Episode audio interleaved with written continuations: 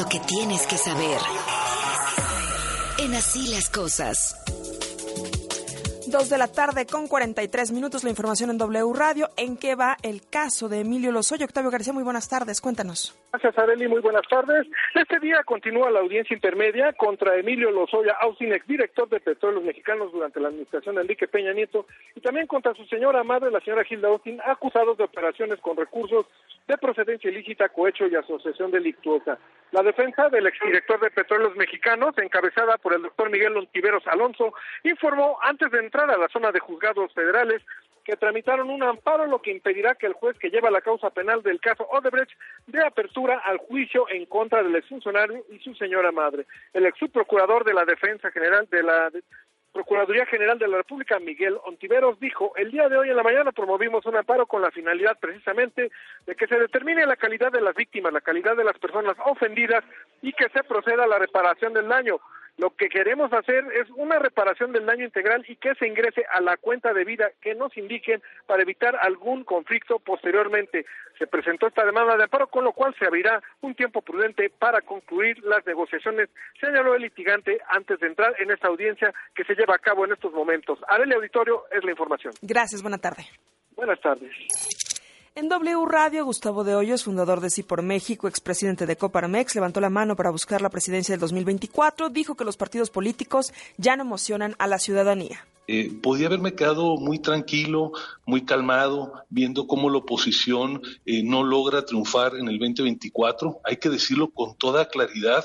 Las propuestas muy respetables que han estado, algunas ya por años en la mesa, no han logrado emocionar a la ciudadanía, ni juntos solos les alcanza si no hay un nuevo acuerdo, un nuevo trato entre los partidos de oposición, los cuatro partidos que no están hoy alineados al, oficialismo, el PAN, el PRI, el PRD y Movimiento Ciudadano, si no hay un nuevo acuerdo con la sociedad civil, no les alcanza para ganar la elección.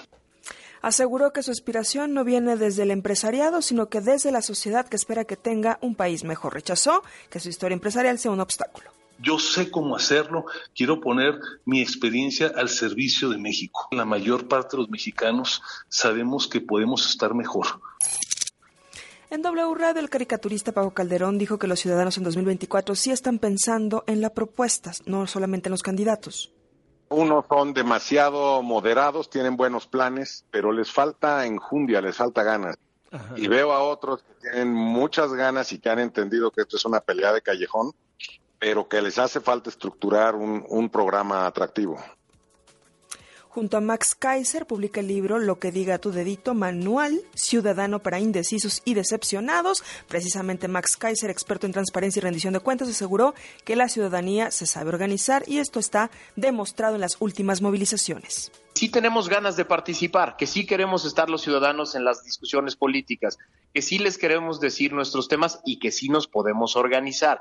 Yo creo que uno, aquí el tema es, nosotros no somos la oposición, yo no me siento parte de la oposición, pero me siento parte de una ciudadanía que con temas como es, con herramientas como este libro, queremos poner los temas sobre la mesa, queremos poner los qué, los cómo y los por qué sobre la mesa y queremos que los partidos de la oposición nos escuchen. El senador de Morena, Ricardo Monreal, aspirante a la candidatura a la presidencia, respaldó al canciller Marcelo Ebrard que su partido emita ya la convocatoria para el registro de precandidatos y la emisión de reglas claras para que ninguno de los aspirantes tome ventaja. El presidente de la Junta de Coordinación Política insistió que tienen que definirse con claridad las reglas. Dijo que hasta ahora no ha habido un piso parejo y han tomado algunos desventaja mientras otros están avanzando. Monreal dijo que la única manera que puede ratificar el triunfo en 2024 es con la unidad y con reglas claras.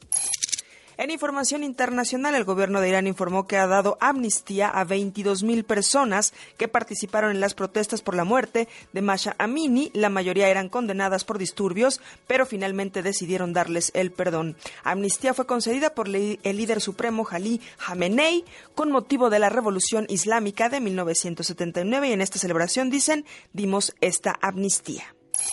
Hasta aquí la información, Carlos. Gracias, Areli. Esto fue lo que tienes que saber.